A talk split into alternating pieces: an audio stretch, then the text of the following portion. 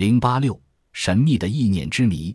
我国古代有个惊弓之鸟的故事，说的是一只失群而受伤的鸟，听到有人虚扯弓弦，它便应声落地而死。契诃夫也曾写过一位小公务员因为在看戏时不慎将喷嚏打在一位将军身上，他恐惧万分，后来竟无疾而死。这就是意念自杀。意念自杀绝不是小说和电影中的夸张。而是一种真实的生理和心理现象。一个美国电气工人在四周布满高压电气设备的工作台上工作，他虽然采取了各种必要的安全措施来预防触电，但心里始终害怕遭高压电击而送命。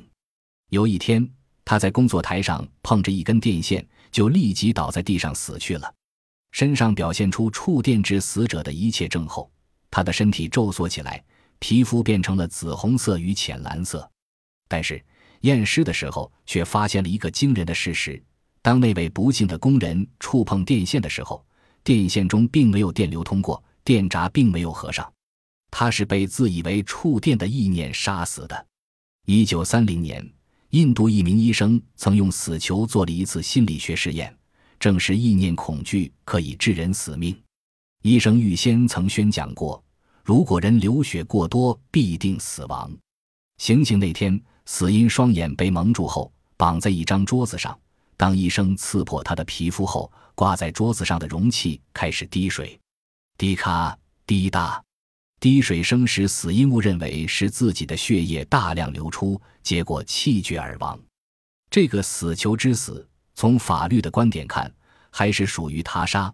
但从心理学角度来看，就是意念自杀了。意念自杀自古以来一直是个谜，随着科学的发展，这个谜正在被揭开。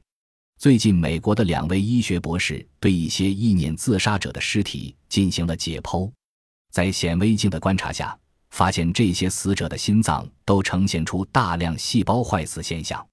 医学家又经过认真的研究分析。确认心脏细胞坏死是由肾上腺素造成的。肾上腺素是人体肾上腺髓质分泌的一种激素，它有使心跳加快、加强血管收缩、血压升高的作用。平时人体只分泌少量的肾上腺素，用来满足身体运动之需要。当人遇到突然发生的可怕现象，会使他瞬间产生绝望的意念，肾上腺素的分泌量急骤增加。而将大批心脏细胞杀死，层层堆积的坏死细胞又影响和阻遏心脏神经纤维束的正常传导功能，而神经纤维束正是调节心脏跳动的电信号通道。当这一通道被极昼堆积的坏死细胞所阻断时，心脏就会骤然停止跳动，这个人便被意念杀死了。意念自杀是心理和生理因素二者互相影响所起的作用。假如一个人勇敢坚定，遇事镇定自若，绝不可能出现意念自杀的现象。相反，意志薄弱，遇到可怕的事就恐惧万分，就可能被自己的意念引出病变或杀死。最近，科学家用实际测试的方法证明，大脑的活动与人体免疫力有联系。哈佛的生理学家和他的西德同事选择了三十名健康的学生。他们大都具有较强的集中意识的能力，例如，他们可以在人多的地方听音乐而不受任何事情的干扰。这些高水平的意念控制者被分成两个放松训练组和一个对照组。训练组在每天早晨上一小时课，内容是使受试者注意力集中在调节自己的呼吸和逐渐进行肌肉放松。其中一组还训练运用意念的方法，让受试者进行想象。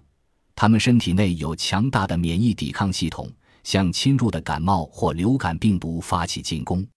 测验结果是，意念组增强免疫系统的作用明显。有两种重要的免疫细胞增加，一种是唾液免疫球蛋白细胞，主要负责抵抗感冒和其他上呼吸道感染；另一种是辅助淋巴体细胞。这种细胞在血液中运行，能刺激产生抗体，防止各种全身或局部的感染。简单放松训练组紧密细胞增加，对照组两种免疫细胞均无改变。这一研究最近在旧金山召开的社会与行为医学大会上被提出。报告人认为，精神放松技术可以帮助同感冒做斗争。如果同时使用意念现象，则会对身体健康更有好处。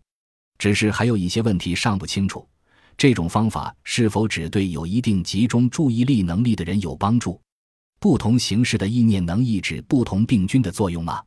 一九八一年四月。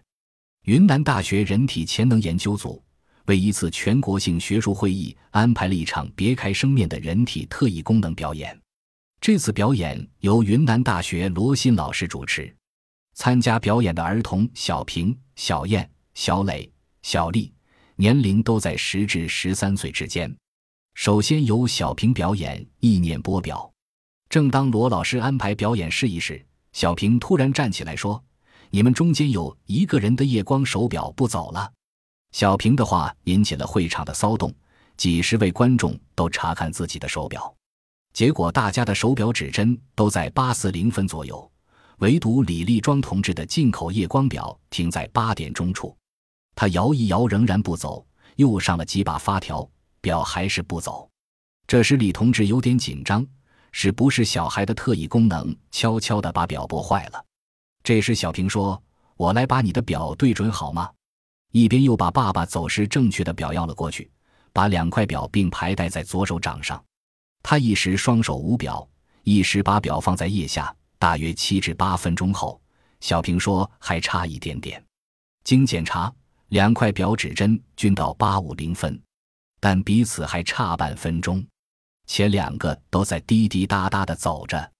李同志接过用意念拨好的表，笑容满面。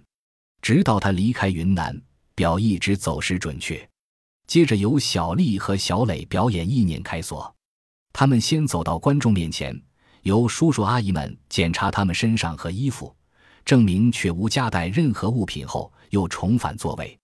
然后罗老师把观众检查过而且锁牢的两把锁，分别交给小丽和小磊，而把钥匙交给范同志。范同志担心小孩的特异功能会把钥匙悄悄取走，所以在表演期间，他一直用右手紧紧抓住钥匙。可是小丽和小磊则若无其事地坐在椅子上，时而把锁带在手指上打圈圈玩，时而放到腋下或两手之间。大约半小时左右，小丽和小磊几乎是同时说：“锁开了。”果然，两个神童不用钥匙就把锁打开了。最后表演的是遥感摘花。更是引人入胜。罗老师介绍后，把两个具有螺口盖的白色瓷旅行杯当众打开，检查杯内确实空无一物后，把盖子紧紧扭上，分别交给小平和小燕。他俩接过杯子放在身前，双手捂着杯盖，若无其事的东张西望。可是这时，几十双眼睛却死死地盯着他俩的手和杯子，谁也不相信他俩坐在室内椅子上。能把室外的花摘到杯子里。会场里这时十分安静，似乎手表的滴卡声也可听见。大约过了十分钟，他俩先后都说花来了。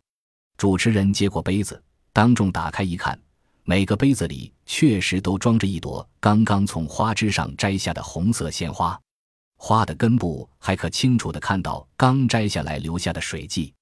鲜花神奇般的出现。与会同志无不惊奇万分。